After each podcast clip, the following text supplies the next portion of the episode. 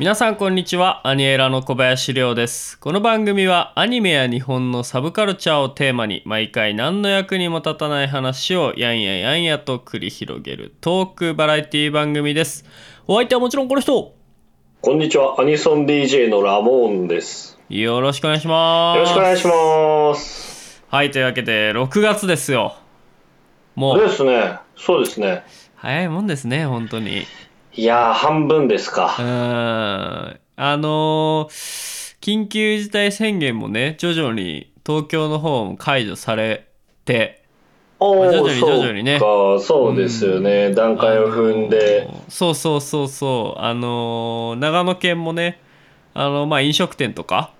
もう徐々にこう結構あのー復旧しだしてというかあのーええ。普通にまあねあの全然行ってまあこう注意しながら経済回していこうみたいな、うん、まあ、うん雰囲気にこうなってきてるじゃないですか。そうですね、そうですうね。んどうですかラモン君？あの出かけるようになりました？夜とか。そうですね。出かける解除されてから出かけるようになって、まあまだ時間はかかるとは思うんですけど、うんまあ人の流れも以前に比べてポツポツと夜の街も復活してきているような気配はあるので、そうですよね。そうですね。少しずつでもまうんあ前進していければなという感じをいやほんとそうっすね。見見たような気がしますうね。んなんかラモン君とか特にやっぱ毎週のように出てたわけじゃないですか。はいはいはい。結構その松本のねもう野王と言われていた 松久々に聞いたな、ヤオ。松本の野王といえばまあラモン君だったりですかまあまあそうね、過言ではないですよね。過言だろそこは あ過言か。過言ではあるか。いやでも本当にねあの元気なかったからやっぱりその街というかね居酒屋とかもやっぱりそうですよ。まあ毎週ね通ってたラモン君からするとうんやっぱりちょっとね寂しい部分があったんじゃないかなといや、だいぶ大きかったですね、もう本当に。結構なね期間だってそんなこんなことないんじゃない？今まで本当数年間。ない、いや、ない、ねえ。生まれて初めてですよ。いや本当にねこんなの。こんなことね。マジで。いやもうだからなんかね本当になんかこれであのお店がね潰れちゃうとかそういうことにならなくてよかったなうんとうんうんそうですね。徐々にね戻ってきてくれればいいくれればね、そうっすね。はい、というわけで皆さんもねあのまあまあ注意しながらうん。それでもまあねあの普通に今まで通りの生活というかねあの、うんちょっと外食するとかスーパー行くぐらいはねこうあの徐々に徐々にこう元のね生活に戻していければいいよねなっていうふうにそう思いっますねすね。本当にね、うん。うんはいというわけでね僕らがそんなあのまともなこと言っててもしょうがないので、えー僕らはねいつも通りね僕らのね、僕らのね、そうそうですね。温度で。そう僕らの温度感でねやっていきたい。と思いますよやっていきたい。はいはいはい。はいというわけで今週もよろしくお願いしよろしますくお願いします。あかり気になりますはいというわけで今週のあかり気になりますのテーマはおうち時間で楽しみたい長期放送アニメおすすめ3本紹介。ということイで、えー、第69話ですよ。69も。うん。もう100に向かってね着々と進んでいるわけですが早いなぁ。早いもんですよ本当に早いなぁ。いやー100回のね放送がある頃にはねこんな出れなかった時もあったねみたいな話をして笑い合いたいもんですよそうですよね。それが一番いいですよいね。やもう本当に、うんというわけでね結構まあとはいえが解除されたとはいえまだまだやっぱりね、うんおうち時間っていうのはねあのー長く結構土日ね遊びに行けなかったりとか家にいることが多いんじゃないかと、そうですね。うん、いうところでですね、えー我々、えーアニエラジオではこう2クール以上のうんアニメ。ら普段ね、ちょっと忙しい人ってさこう結構こう長丁場のアニメ見るの結構こう勇気がいるというかまあ、ちょっとね、な。そうですね、体力的にもね、精神的にも結構こう、心してみないとね、そうそうそうそう。なかなか最後まで完走することができなかったりとかっていうのもあるんで、そう。下手になんかこう手出しづらいみたいな。しづらいよね。確かに、それはそうそうね、そう。非常にわかります、そうなん本当ですよ、うん。もうね1年以上ある続くやつとかねもううん。見ようもんにならね、あれこれもう50話以上あんじゃんみたいな。そうちょそう。っと尻込みするみたいなねいやなりますよそれは。ねこうあるとは思うんですが。さすがに。まあね今回おうち時間でねちょっと家にいる時間が長いと、うんま。あ、そんな時にはねもってこいなんではないかと思うわけですよ。うん、確かうんに、これだけ、なかなかね、時間取れる、こ、そう期間じゃないですけど、そうそうねなかなかないですか。なからなかないですからね。うん、でこれ逆を返せばですようん。50話とか続いてるアニメっていうのはもういろいろ約束されてるわけですよその面白さがね そうね、そうね。面白くなかったら50話も続くことないんだかあそれらはそうだわ、そうそれはそうだわ。だからもう面白さがねこうもう確定してると、確かに。えーいうところでね時間もあり面白い、うまあ長く続くね作品ということで、えーちょっとこのねあのお互いに3本ずつうん。紹介していきたいなとうん。思うわけですよ。ですね。はい、というわけでね、えーラモン君から、うん。え1本ずつちょっとおうち時間で楽しみたい長期放送アニメおすすめ3本をですね、ほうほうほう。えー紹介していっていただきたいなと思うんですがラモン君よろしいでしょうか？はい。かしこまりました。1本目よろしくお願いします。一本目ですね。多分、まあね、これだけ、こう、えーラジオもね、69話ともなると、まあ、たびたび多分ね、いろんな話題だったりとか、まあ、紹介するタイミングで、いはいはい何回かね、登場はしてると思うんですけど、まあ、改めて、なるほどえーそうですね、えー長長編アニメというか、えー僕が1本目に紹介するのがですね、えー魔法少女リリカルナノハシリーズですね。出ました出ました。殿下の宝刀ですよ。殿下の宝刀ですね。はい。これはね、まあ、もともとは、一番最初は多分2000年ぐらいなんですよ。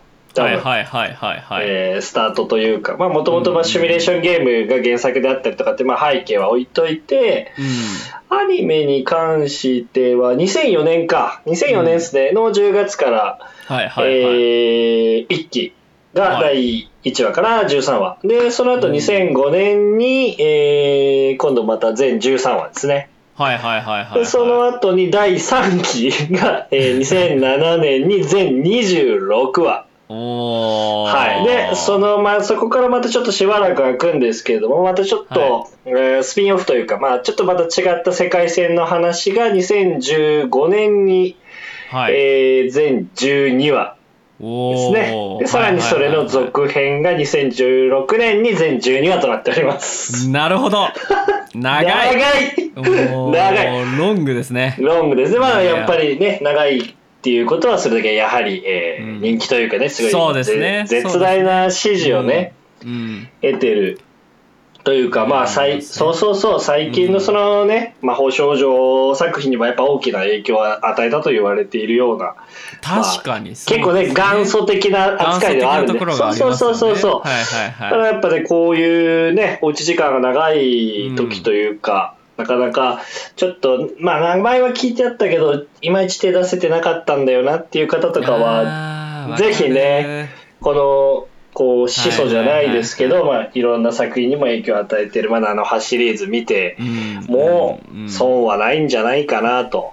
なるほどなるほど。そうですね。確かにこのシリーズものって結構その、なんだろう最初見るの結構さなんだろう勇気いるというかさこう、ね。これ見始めたらちょっとこのシリーズ全部終わらなきゃいけないみたいなそういうねこうプレッシャーでなかなかまあ、踏み出せないまあね、そうなんですよ。そうそうそうそう。まあ、いい機会ですよね本当にそうですよね。でも本当にファンが多いですから。本当に多いですよね。いいうん。今、いまだにって言ったらあれ、ちょっと言い方変ですけど、あの、本当にね、ま、毎年コミケにもね、グッズをずーっと出てて、そうですね。なのあの、販売。っていう名言が生まれるぐらいもう愛されてるコンテンツというか、そうね。作品なんで、確かにそうですね。なんでそんなに息が長いのかっていう、まあやっぱその理由というか、ああなるほどね。もうまあだから見ていただけるとね、ファンが多い理由も納得できるんじゃないかなと。そうそうそうそうほうそほうなるほどですね、いや実は僕もねナノハシリーズまだ見たことがないんですよね。いや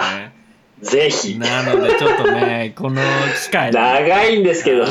あの1話ねあの、うん。見てみたいなと思いますよ。ね。まずは1話からね。一期からそうですそうね。そう1話、うん。なぜあのこれほどまで人気なのかっていうのをそうそうそう。ちょっと探ってみたいな。まあね、そんなにこう、なんていうんですか、そう、気負いしないで、はいはいはいはい。見れるというか、非常になんかも、全部ね、そのまあもちろん見見てもらえたら嬉しいですけど、はい。まあ、その取っかかりというかでもいいんで、まあ、一期だけでもえー見てもらえたらなっていうのももちろんあるんで、別にね、強制ではないので、そうですね。うんうんうん、時間の許す限り。そうそうそうそうそう、そうです、そうです。やってほしいなと見てほしいなということですよね、そうっすね。はい。では1本目ナノハシリーズと。そうですね。はい。じゃあ僕1本目い。かせていただきますね。うん。はい、えー僕がですねおすすめする、えーアニメですね、うん。これもまああのー69回もやってればですね。あ のあのー放送内でですね、えー何回もね出てると思うんですが、えー僕が1本目におすすめしたいのはですね「えー、おいしんぼと」出ました。やっぱりそうでしょ。これでね、あげられなかったらびっくりですよ。いやーおいしんぼ、ね、今まで何回出てるかっていう。いやーちょっとね見ていただきたいんですが、うん。あのーこれねえっ、とビッグコミックスピリッツで、えー連載していたほうほうほう。1983年からなんで僕が生まれる前ですよね。う普通に生まれる前から、えーまあ、連載していた、えーはいはい。漫画の、まあ、アニメ化なんですが、うん。うん。えー全136話 やばいやばいやばいやばい。全然ちょっと桁が違いすぎて マジでわかんねえな、それ。そう136 136話あーございます。で1988年から、えー、1992年まで、えーということでですね。あもう1年どころじゃないですね。やばいね。4年ぐらいやってる。4年ぐらいやってんだ。アニメですね、えースタディオディーンあスタジオディーンさんがですねあのー制作新鋭動画とスタジオディーンがですね、えー制作を組んで。はい、組んで、えー日本テレビ系列でですね放送されていた「こうおいしんぼ」なんですがこれまあね、はいはい。はい今の若い子たちとかはまあ若い子っていうのは、まあ、20代とかね10代とかの子たちって、うんおいしんぼってなんぞっていうあーですよね。えー方がね、まあ、いらっしゃると思うので、うん。まあ、ちょっとこうかいつまんで、ね、ネタバレにならない程度にちょっとあの話のあらすじをちょっと説明させていただくとですね「うん。まあ、おいしんぼ」っていうのは東西新聞っていうね、えー会社があって、はい。はいはいそのね文化部の社員に、えーうん山岡四郎と栗田優子っていうですねあのまあ主人公とヒロイン的なねうんポジションの2人がいるんですよね。なるほど。で、えーこの2人がですね、えーこの味覚テストなるものがですねこう社内でこう開催されるわけですね、はいはいはい新聞部の文化部ですねし東西新聞文化部の記者、記者なんですね、要は新聞なんででその2人が、えー味覚テストっていうのを受けてそれがに合格するんですねその2人。で、えーこの会社東西新聞の設立100周年記念事業として究極のメニュー作りっていうのに取り組むことになったんですよこの2人が。なるほど。なるほど。なるほど。でこの究極のメニュー。これは何かもう超ざっくりしてますよね。究極のメニューってもう何みたいな。だいぶざっくりだよね。うんなんか究極のマグロ料理とかさ。そういうなんかそうまだだったらまだ分かるわかる。絞られてるからね。究極のメニューって何みたいな感じじゃないですか？普通に。めちゃくちゃ広いじゃん。そうめちゃくちゃ広い中でまあそのね山岡四郎と栗田優子が2人がですね、まあその2人を中心としたまあいろんな人をね巻き込んだこの究極のメニュー作りっていうのをこうんうんううん。やっていく、そのストーリーが描かれている、えー作品なんですが、はいはい。えー、1話完結になっていましてまあ大体その一つのストーリーにねひとまあ一つのなんか料理だったりその人のまあなんていうんですかねこのいろんなこう人生だったりっていうのが、うん。こうあってその中でこう少しずつ少しずつこう料理の豆知識だったりとか究極のメニューのあのヒントみたいなものをですねこう手に入れていくわけですね。これ大丈夫？長い？大丈夫？大丈夫ですか？うん。どうぞどうぞ。はい。うん。あのねまあその中にねこう貝原雄山っていうねあのまあ美味しんぼの中のまあ言ったらラオウみたいな存在なんですけど。わかりやすい。うんそう、まあ、貝原雄山っていうね、あのー山岡さんのお父さんが出てきたりとか、もまあ、いろんなねそのキャラクターも立ってるんですよ。いろんな、ね新聞に出てくるキャラクターたちも立っている。うそうですよね。うん、まあその人間ドラマみたいなものが、えー売りとなっているうん。作品うん。ですと。うん。でまあいわゆる今ねその異世界食堂だったり、うん。まあ、異世界料理みたいななんか料理系のものあるじゃないですか、うん。あるあるある。のもうねエミヤご飯とか。いろいろその料理のアニメあれど、うん。やっぱりね結構おいしんぼっていうのがもう料理アニメの中では結構ねこうまあなんですかね、ねこう地位を築いているというか。金字塔ですよそうね。金字塔的なねところがあるわけですよ。あるある。でこれもここまで話してねあの、おいしんぼに対して、えーあなるほどと。料理アニメなんだなこれはと、えー思った方いらっしゃると思うんですうん。が。ですよね。はい、それはですね半分正解で半分間違ってるんですね。やばいやばい。はい、この作品っていうのはですね、えー料理アニメ、えーだけではないんですね。この作品は料理アニメを通して、えーうん人生を語っていると。なるほど。というわけでこう「おいしんぼ」というのはですね人生なんだとはいはいはい。いうことがですね「おいしんぼラバー」の中ではもう脈々と受け継がれてきてるわけなんですね だから僕があの僕がね1本目に紹介したアニメこれは、うんえー人生を解くアニメと、やばいっすえーね。いうことになっておりますのでめちゃくちゃ重たいな。え ー皆さんこのね、あのーおうち時間でね、えー全然優しくないな。それおうち。時間でこう人生についてちょっと学んでみてほしいなと重た。はい、というわけで僕の 1, 本目は終わりたいと思います。もう全然こう初心者を受け入れるあれがないよね。もうそのハードルの上げ方はもう。いや、そんなことないですよ。そうだよね。実際のところはね。ううんん。人生を解くアニメでもあるけど、もちろんねそうそうそ。うもちろんそうですよ。料理とかがね好きな人はそういうのをきっかけにね入ってもまあまあたもちろん楽しめるそうそうそう全然楽しめます。作品ってことですもんねそうそうそうそう。だからもうこれを作品を あの見終わった頃には人生とは何かが分かっている。また人生だよ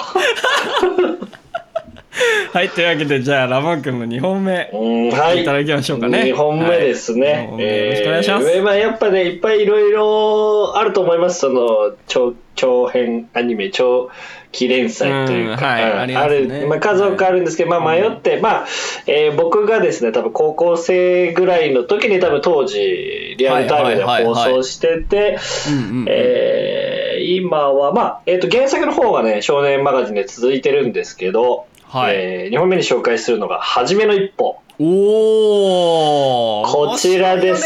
めちゃくちゃ面白いです、本当そうでに。すよね。うんうんうんうん。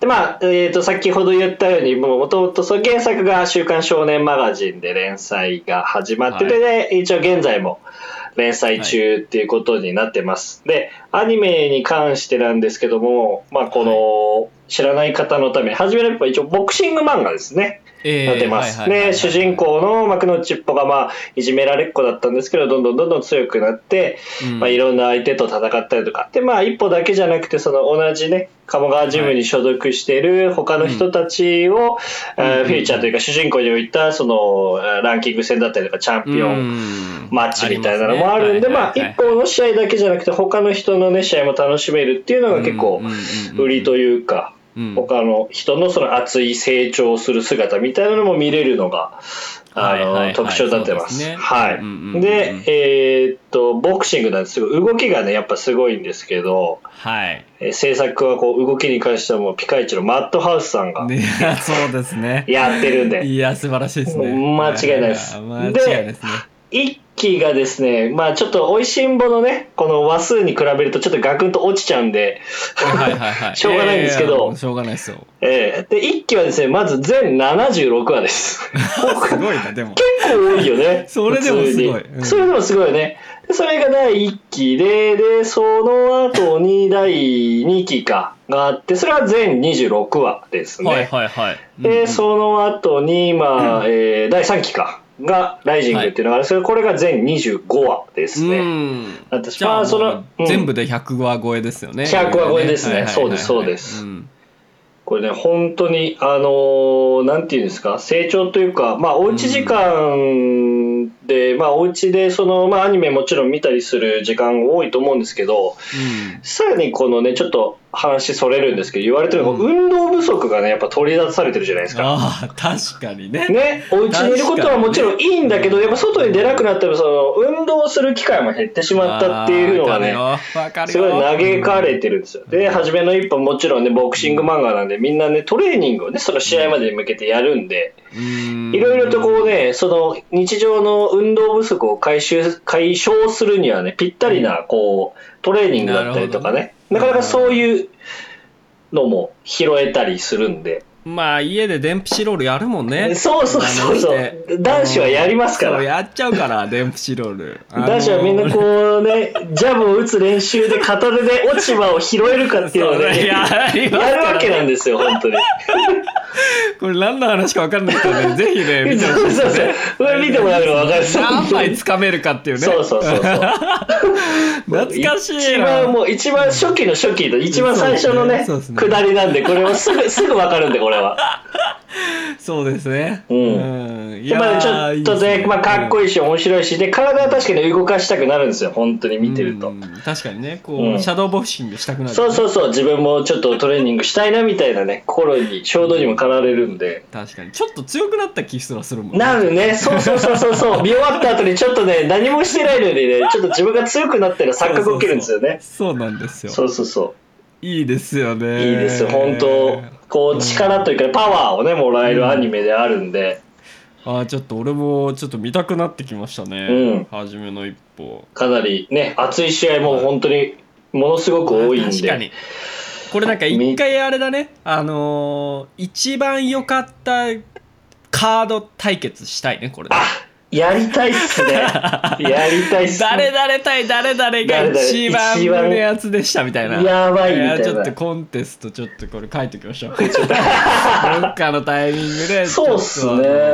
まあちょっとあれそうね。高村だ高村だっけ？高村あのそうっすね。高村戦とかもありにする。全然あり全全然タイトルで。全タイトルでいけますしね。これはバキと合わせてやりたいですね。あ、終わんないやつだ。うん。終わんないやつですね終わんないやつ。だうん確かにじゃあちょっと2本目はねあの初めの一歩初めの一歩とうん。いうことで皆さんぜひ見ていただければなと思います。はい。はい、じゃあ僕2本目行かせていただきたいんですがですねこれはねあのー僕話したことあったかちょっと定かではないんですがあのーまあ僕がね、えーまあ、オタクになってすぐぐらいの時かな。オタクになってすぐっていうとあれですけど、うん。まあ、なんかそのアニメちょっとまあ大学生だったかな。そのぐらいの時にこうアニメを見出すようになって、まあ、それがまあ鈴宮春日だったりねあのシャナだったりいろいろしてたわけなんですけど、あのまあ、その中でまあ一つ出会った作品、えーこちらを紹介させていただきたいんですが、はいはいはい。2本目はですね、えーアリアです。おうこれはね今あの新しいのもねこう出るみたいな話がねうんあの出てたりしますけはいはいはえーアリアこちらはですね天野梢さんによる、えー日本の漫画ですね、2001年から2008年にかけて、えーまあ、1話完結型でね連載されていた漫画が原作の、まあ、アニメいはい。うんでうん。えーこれ3部作、うまあ、OVA ちょっと抜かしてですね普通のシリーズだとはいはい。3部作になってまして、えーアリアジアニメーションというものとアリアジナチュラルそしてアリアジオリジネーションというね、へー。3本になってまして、1期がですね2005年の10月から、うん。えー12月まで。これがですね13話で2期が2006年の4月2日から9月24日まででこれがね一番長くて26話へえ。で、え3期がですね2008年からあ2008年の1月から1月7日から3月31日で、えーこちらが全13話と。だからおー。2005年から8年にかけてですね3本3期まで短期、えーそうだやね。っていたアニメですねなんか今までちょっと紹介してきたものに比べるとだいぶライトな感じで、まあそれでもやっぱ50話近くあるんですけど、そういっすね。だけどまあだいぶライトな、えー作品と、うんうん。えーなってましてこれねアリアまあこれもね多分20代10代の子たちももしかしたらわからないっていう方はね多いそうですね、もしかしたら。はい、ちょっとこのなあの説明をさせていただきたいと思うんですが、うんうんうん。えーこれ物語の舞台っていうのは、えー水の惑星になった未来の火星なんですね。うんまあだから地球じゃないんですよアリアっていうのは。でそこは、えー水の惑星と呼ばれていて、えーアクアと名付けられてるんですね。なるほど。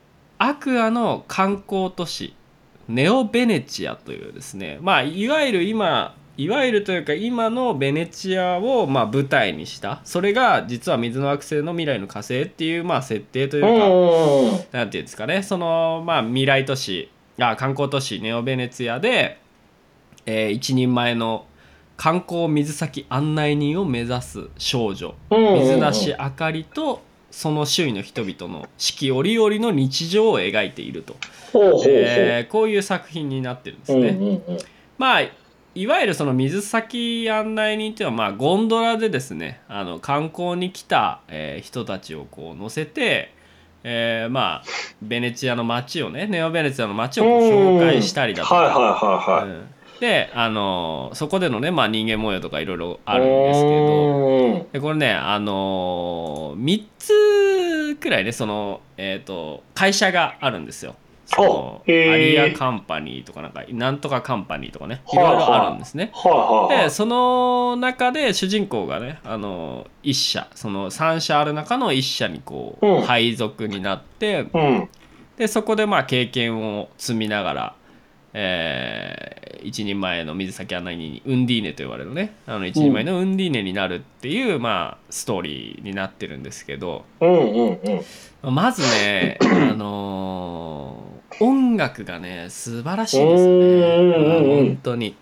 あのーまあ、アニエラフェスタ2019にもね出演してくださった、えー牧野由依さんとかがね歌唱されてたりとか。はいはい。あのーまあ本当に癒されるというかねもう心が浄化される曲はいはいはいはいはいが随所に使われているっていうのが一つとですねうんうん。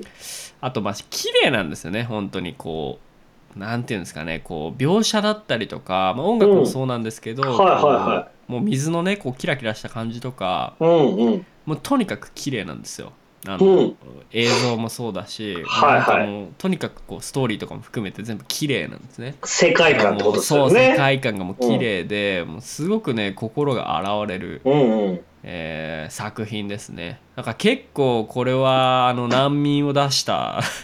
まあ多分難民という言葉がねこの当時はね出てなかったですけれども。そっかそっか。うんおそらくアリアが終わった後のあの虚無感といったら多分なかったと思いますね皆さん。ね、喪失感というか。そう。もうなんかあのーもう全てが抜け切ってしまう 浄化されてしまうというね。まあ、うんことになってしまうので、うん結構ねそのあのまあ迷える子羊たちを増やしたはいはいはい作は品だなとい。なるほ思ってまど。すね。これねぜひねあの評価も非常に高い作品なので、うんうんうんうんぜひね見ていただきたいなと。なんかちょっとこうあの仕事で嫌なことあったなとか特に今の時期なんかこうちょっとうつうつした気持ちになってしまったりとかそうですよね。ちょっとなんかこうあのモヤモヤしてたりとかうん。こうまあいわゆるそのストレスの発散が今あんまりできないかったりするちょっとそうですよね。難しいですようね、ん、なんでこうアリアにねそういう心を浄化してもらうっていうのもね一つありなんじゃないかなと。確かに。思ってまして、うんうん。でえっとちょっとここまで話してね、うん。あのアリアについてこれはウンディーネの話なんじゃないかなっていうふうに思った方がいらっしゃると思うんですよ。うんじゃないですかね、うんそう。でこれ言わしてもらいたいんですけどそれはうん半分正解で、半分間違ってるんですね。なんか聞いたな、えーまあ、この作品確かにウンディーネの話ではあるんですが、はいはい。えーこれはウンディーネというものを通してですねはい。人生について語っているアニメなんですね。つまりだからアリアというのは、一緒やん、えー人生です。これ人生そのもの。おいしんぼ なのでねこのおうち時間でね、えー人生についてちょっと見直したいというこ人がいたらですねお重たいな。またしても重アたい。リアを見ていただきたいなと思っておりますということで、はいえ2本目は人生のアニメでした。重たいな。初心者をまたこうね受け入れない体制になってますけどそんなことないですいからね。やそんなことないですよ。まあ、半確かに半分半分正解で半分そう正しいそそううそう。そうそうそう。そう気楽に見てもらってこうそうそう。見終わった時に、うん。えー人生について学んでいるという。そうそうそう。素晴らしい素晴らしい。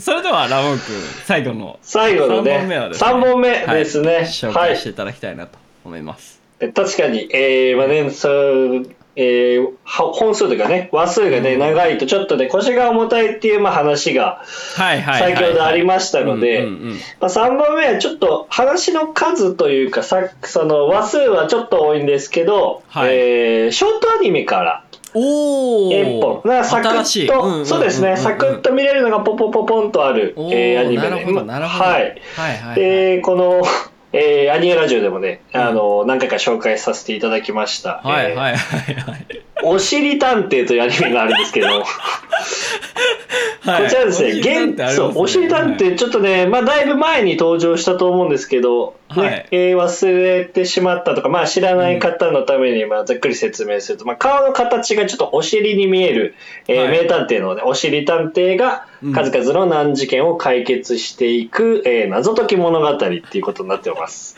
なるほど。で、まあ、もともとはね、この、えー2012年に、まあ、はい。その、じ児童書ですか、小学生とか、まあ、低学年向けに、こう、トロルさんっていう作者の方がね、はいあの、発表したものなんですけども、2019年5月現在、シリーズ累計600万部をついに超えてます。もう本当にね、大人気なんですよ、マジで。大人気ですねめちゃくちゃ人気です。まあ、特にね、ちっちゃい子なんか本当に好きで、うーんまあちっちゃい子お尻大好きだからね大好きだから。でもね、本当にこれ、ちょっと、いや、まあ子供がじゃあ見るアニメでしょみたいな感じでね、うん思うと思うんですけど、はいこれ本当に騙されたと思って1話でもいいんで見てもらいたい見です。てほしいとほうほうほうあのね、大人でもマジで腹を抱えて笑うぐらい面白いというか、あの、単純明快なんですよ。えーやっぱ本当に。まあ子供向けっていうのもあるから、まあ分かりやすいっていうのもあるんですけど、はいはいはいねやっぱり、まあ、お子さんとだったりね、見る方のために作られてる、まあ、はい作品でもあるので、もちろんだから大人も楽しめるわけなんですよ。おーなるほどなるほどそうそうそうです。で、えっ、と、今がですね、ちょうど、まあ僕ももちろん見てるんですけど、ちょうど今第 4, 4期ですね。はいはいはいシーズン、シーズン4まで来てまして、今。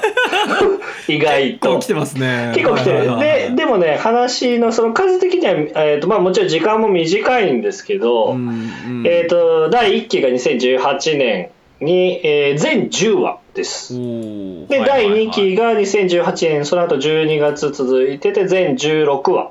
うんで、シーズン3第3期ですね。が2019年の7月から9月までで全13話。で、今第4期と。うんおーこれなんか NHK だからみんなそうそうそう。みんな見れるんですよ。で、今だと、えっ、と、木曜日かな？木曜日の夜7時ぐらいから再放送もやってる。今ね週2回やってるんですよ。で本編っていうかね。一番新しいのは毎週土曜日の朝9時ぐらいかにやってるんでまあ見逃しても夜、まあ、その週には追いつけるというかと。見れる。非常に優しいシステムになってるんで。素晴らしいですうね、ん。ほうほうほう。なるほど。てか300万部ってすごいね。すごいっすよ本当とんでもないわ。すうん。ごいね、まあ大人気ですよ。大人気ですね、うん。まあ、しかも今も続いているということで、続いてます。今シーズン4ね。絶賛。だから今今からでもまあ間に合うと。間に合うと。いうわけで、ちょっと見てみようかな。うん、ぜひぜひ。本当にねサクッと見れるんで。うあれ5分でしたっけ？いやえーっとね10分ちょっとぐらいですね。うんうんうんうん。うん。大体じゃあまあ CM まで行くか行かないかぐらいの感じですね、うん、全30分アニメ然そうそうそうそうそうそオープニング含めて15分みたいな、そうですサクって感じそうですね。じゃあサクッと見れるし。うサクッと見れるんで。ね気軽にただずっと続いててくれるからそう。割と楽しみにもできるみたいな。そうです。なるほどですね、いやちょっと僕も見てみたいと思いますはいはいじゃあというわけで僕3本目最後ですね。いかしていただきたいと思うんですが、はい。え3本目はですね多分僕はこれの話をラジオでしたことはないかもしれないですね。今度は今度はないんだ。もしかしたらないかもしれない。もしかしたらないかもしれないんですがこれ僕もね最近見たんですよ。へえそれまでは結構あのーこの手の作品を見て見ずに育ってきたんですね、今まで、はいはだけどちょっと周りがねあまりにもこう面白いと。いはい面白いよこれはっていう風にあのみんなが言うんであの試しにねこう見てみたんですよ。うんはい。はそしたらドハマりしてしまったという、えーこちらのね作品をちょっと紹介させていただきたいんですいが、はえ3本目はですねいはいうん。えーアイカツです。おおおおびっくりした。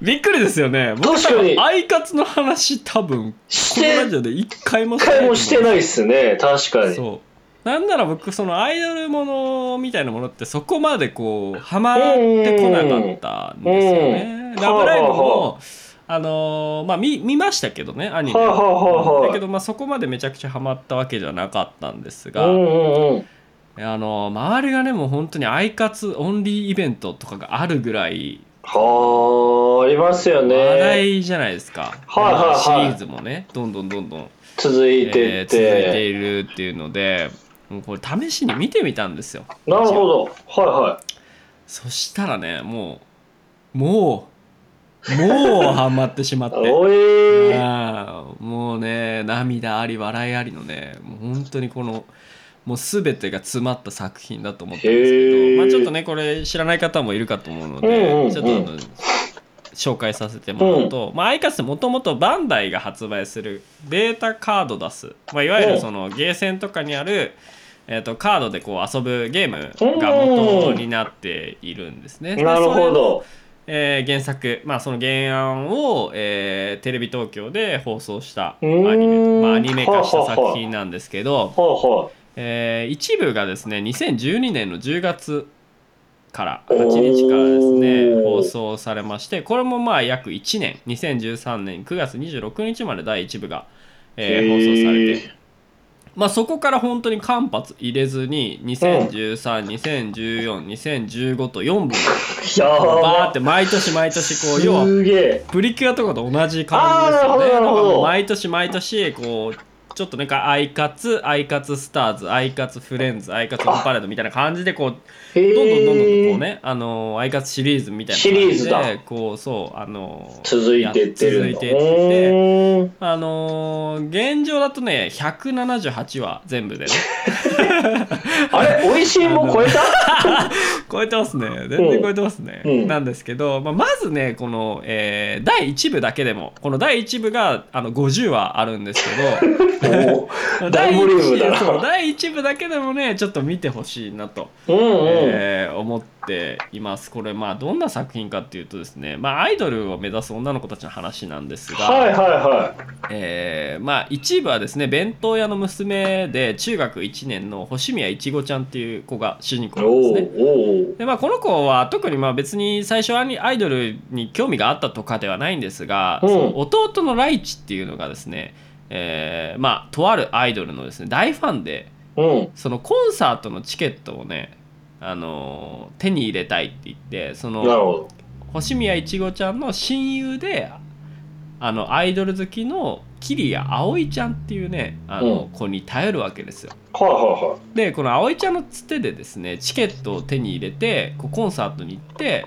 そのアイドルのですね魅力に取りつかれたいちごちゃんはですね、うん。えーこの名門アイドル養成校スターライト学園にこう通うようになると、へえ。えーまあ、こういったストーリーでですね、まあ、そのそうアイドルを目指すまあ素敵なねこうアイドルになるためにこう切磋琢磨していく中でのこう、まあ、人間模様がですねうん。あの非常にねあのまあ面白いというよりはまあ面白いんですけど、うんうん。まあ、なんかほんわかするというかねこうなんか心がこうは優しくなるわけですよ。でも単純にねこの応援したくなるというねうんうんうん。いちごちゃんたちをですねこう頑張れというね気持ちで、応援したくなるわけですよ。このなんはいかこうはあのね、子供をめでる親のような 感じにこうなっていくわけですねい。はい。なるほどなるほど。でこれ本当にすごいなと思うのはやっぱりその、子供はやっぱアイドルに憧れるからやっぱ見るあわあですよね。そうですよ女ね。児女児向けということでねうんでこれ多分大人が見てもやっぱりこのねこう頑張ってる子供を応援したい欲みたいなものがですねああなるほど。出てくるのではいはもう本当にどっちもですよねもうそれこそそのおしり探偵と一緒でですね親世代をですねあーなるほどこうなるほど巻き込んでねい。うんうんあうん。の楽しめるっていうね作品になってますので。あのぜひね一度ちょっとあのアイカツって聞いたことあるけどでもアイドルだしな俺アイドルあんま興味ないんだようんなって思ってる方でもうんあのねぜひ見ていただきたいこのアニメうん。そしてこれ僕がねここまで説明した中でこの作品に対してまあアイドルでしょとまあアイドルアニメなんでしょっていうふうに思っている方いらっしゃると思うんですよ。えーだけどこれは言わしてもらいたいこれははい半分正解で半分間違ってます。マジで？そう。いやそうなんですよ。あびっくりしますよねやっぱり。びっくりする。そう。もう全てアイドルでしょと思ったかもしれないですけどもう。えー半分間違っています。なぜならばこの作品はアイドルを通してですね人生について語ったアニメだからなんですおねい。うん。おい。いやまあアイカツは人生ということですよね。まあもうこのファンの中でねあのもうキーワードというかねもうキャッチコピーみたいなもんですよ。もうなってます。アイカツは人生。おうん。そうなんですよ。だからまあアイカツを見ることでですね人生を学ぶことができると、えーこのようになっておりますので、えーぜひねあのおー1時間でぜひ人生について学んでいただいて。全部それじゃねえかよ。全部それじゃねえかよ。一歩をね踏み出していただきたいなと絶対オチから逆算して考えたぞこれ 絶対そうだろこれ。そっから組み立てただろ。えーお後がよろしいようで。絶対そうだよ。はいというわけでね、えー、や3られ本ずつたな。うんやられたよ。紹介してきたわけなんですけどね、えー僕が「おいしんぼアリア」「アイカツ」そしてラモン君が。えーっと僕が、えーリリカルナのファシリーズと「はじめの一歩」そして最後「おしり探偵」ですね。はい。もうどれもね系統が違ってうん。面白い、そうそうそう、えー作品なのでねぜひね、あのこの空いた時間にねうん。楽しんでいただけたらなと思います。そうですね。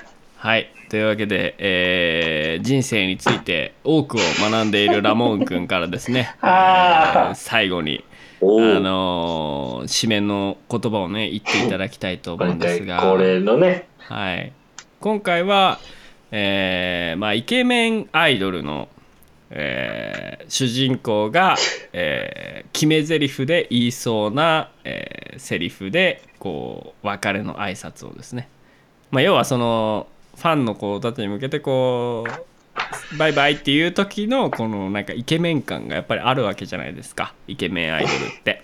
うん、ね。その感じをね出しながら、えーラモン君に、えーお別れの挨拶を、えーしていただきたいなとそして、えー第69話のアニーラジオを締めたいなと思っております。うんうん、でも全然頭がちんぽんかんぽんだけどね、俺は今いきなり言われて。へーと思って。全然頭に入っいてこない。やいやいやいやいや。もう、ね別れの、別れの？そうそうなんかもう最後あの去り際のそう去り際の一言よ。あー去り際のラモンよ。だから。おおなる去ほどね。り際のラモンであの、うんねこのラジオ締めてもらえればいいと思うので、うん。まあイケメンのラモン君だったらね普段と変わらないかもしれないんですがちょっとそこをね、あのあのリスナーの方にもちょっと、うん。あのうん。聞いていただきたいなと思いますんで、はいはいはい。うん。準備はよろしいでしょうか？オッケーです。はい。それでは、えーラモン君に挨拶していただきましょう。321 Thank you, フォンドボーって何？え？なんか、なんか料理であったよね。あれなんだ？バイバーイ！バイバイ。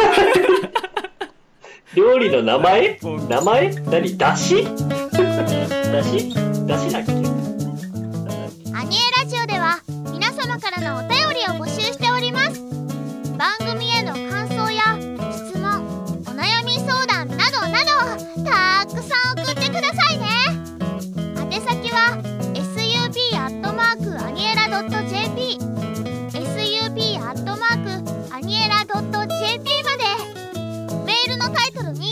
.jp までメ